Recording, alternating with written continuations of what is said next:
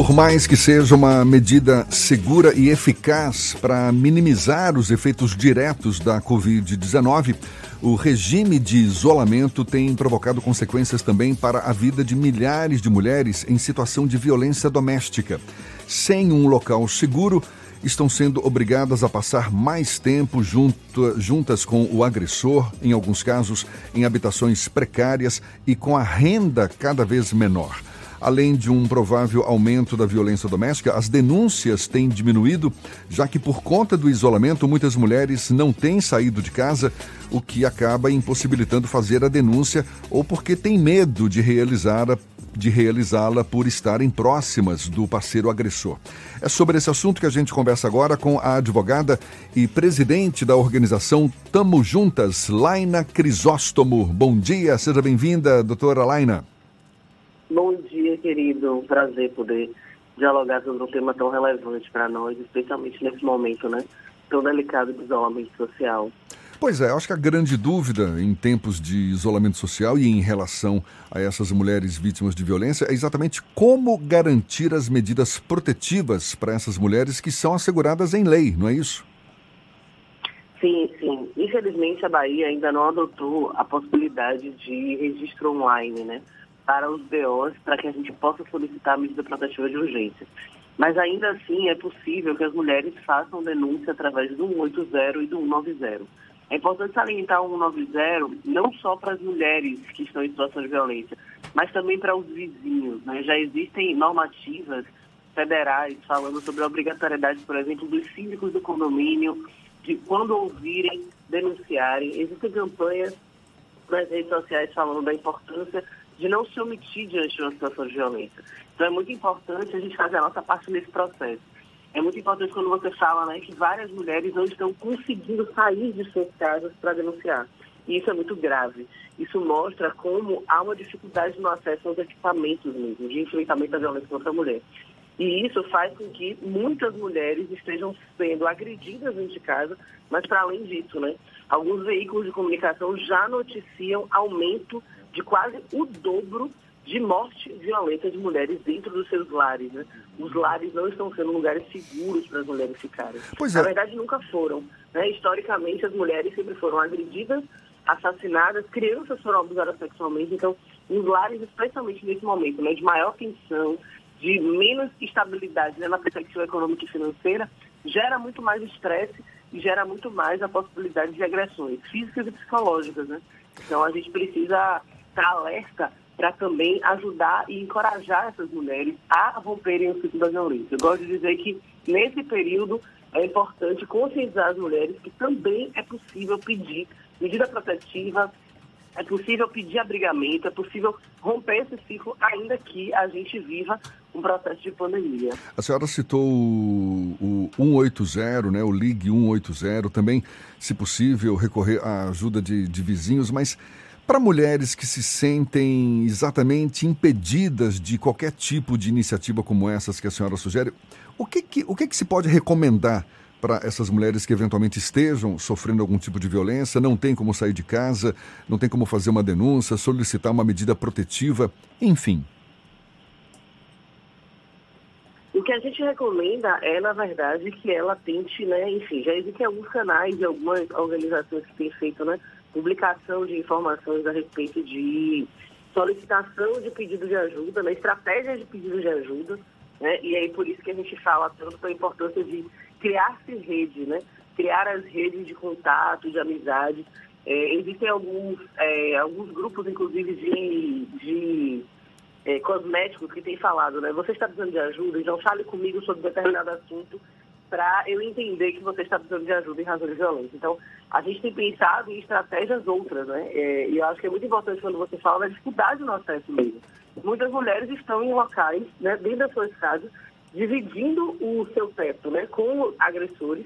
E, infelizmente, muitas vezes compartilham o computador, compartilham o celular e, infelizmente, elas não conseguem ter acesso a essas polícias públicas. Mas o objetivo mesmo é pensar em outras estratégias. Como é que a gente pensa em outras estratégias mas também trazendo para essas mulheres a possibilidade de orientação, né? Existem algumas redes que têm pensado justamente, né, como essas mulheres coletam provas, para garantir que, posterior a esse isolamento, ela tenha provas para comprovar justamente que ela está vivendo a situação de violência, né? como, por exemplo, gravar áudios, fazer prints, tentar tirar fotos de agressões físicas, para que a gente consiga utilizar isso posteriormente para uma prova né, de que houve um processo de agressão. É óbvio que há uma dificuldade nesse acesso, mas a gente fala tanto da importância da rede porque essa mulher precisa entender que ela não está sozinha numa situação tão delicada. Nós já estamos juntas, a gente já tem atendido as mulheres online, né? Tem atendido porque, enfim, por uma questão de segurança, não só para as mulheres vítimas de violência, mas também para nós que somos voluntários. Por exemplo, eu sou grupo de risco, eu tenho asma. A gente tem voluntárias que são cardiopatas, tem, voluntárias que vivem com seus pais, né, que são idosos. Então, a gente montou uma estratégia de fazer esse tipo de atendimento online. Então, a gente tem atendido através das nossas redes, seja no Facebook, seja no Instagram, seja através de, de e-mail. A gente tem feito contato, prestado orientação e tirado muitas dúvidas de mulheres. E aí é muito assustador como a gente tem percebido é, o aumento significativo. E aí eu falava é, ontem o quanto eu tenho ficado assustada com o número de pedidos de ajuda através de, das diversas redes. Né? A gente tinha mais ou menos uma média de, a gente normalmente recebia de três a cinco mensagens de pedido de ajuda no Instagram. Hoje, nesse período de pandemia, a gente está chegando, tem dias que a gente chega a 30 mensagens de pedido de ajuda e orientação. Então, significa dizer que, apesar da gente ter um processo de subnotificação, em alguns casos, né, porque, infelizmente, as mulheres não estão conseguindo chegar aos equipamentos de enfrentamento à violência contra a mulher, a gente tem significativo aumento de violência contra a mulher. As mulheres estão confinadas com agressores. Então, isso gera muito mais violência para essas mulheres. Né? Laina, no começo da semana, secretarias de segurança pública em geral divulgaram informações de que houve uma redução dos casos de feminicídio ou de notificações de violência contra a mulher. É uma questão da subnotificação é, como você citou. E a gente teve um caso bem emblemático, se não me engano foi aqui em Salvador, que uma mulher, ela estava em cárcere privado desde o domingo de Páscoa, o marido quebrou o celular dela e aí como ele teve que ir para uma agência bancária, teve que levar ela, o, a bancária percebeu e chamou a polícia naquele momento e o cara acabou preso, o companheiro dessa mulher. Essas subnotificações atrapalham o desenvolvimento das políticas públicas de combate à mulher, de combate à violência contra a mulher? Sem dúvida, sem dúvida. Na verdade, quando a gente não tem números, né, quando a gente não tem estatística, a gente não consegue cobrar política pública, né? Nós, especialmente, né, eu que faço parte do controle social. Eu não consigo cobrar do Estado políticas públicas porque o Estado vai me dizer aqui. Eu não tenho números sobre isso. Esses números diminuíram. Então, eu não consigo cobrar a efetividade de políticas públicas mais severas nesse, especialmente nesse momento. É, o Estado de São Paulo, né, enfim, que tem né, uma publicidade é, muito grande a respeito dos dados, é, publicizou justamente a diminuição no pedido de medida protetiva, que é justamente o que a gente chama de, de, da entrada na primeira porta do enfrentamento, que é justamente a delegacia. Né? A mulher chega na delegacia, faz o boletim de ocorrência e pega a medida protetiva. O Estado de São Paulo, na primeira semana de, de isolamento social, noticiou que houve uma diminuição de 43% no pedido de medida protetiva. A gente ficou muito assustada, né? nós que somos defensores de direitos humanos, especialmente direitos das mulheres. A gente percebeu que aquilo era assustador. Como é que as mulheres estão isoladas, né, confinadas com agressores e há uma diminuição? E aí, na semana seguinte, o mesmo veículo de comunicação noticia que dobrou o número de mortes violentas de mulheres dentro de casa. Significa dizer que as mulheres não estão conseguindo sair para denunciar, ou seja, elas estão sendo assassinadas dentro de suas casas pela impossibilidade de romper esse ciclo e fazer, né, enfim, a possibilidade de denunciar.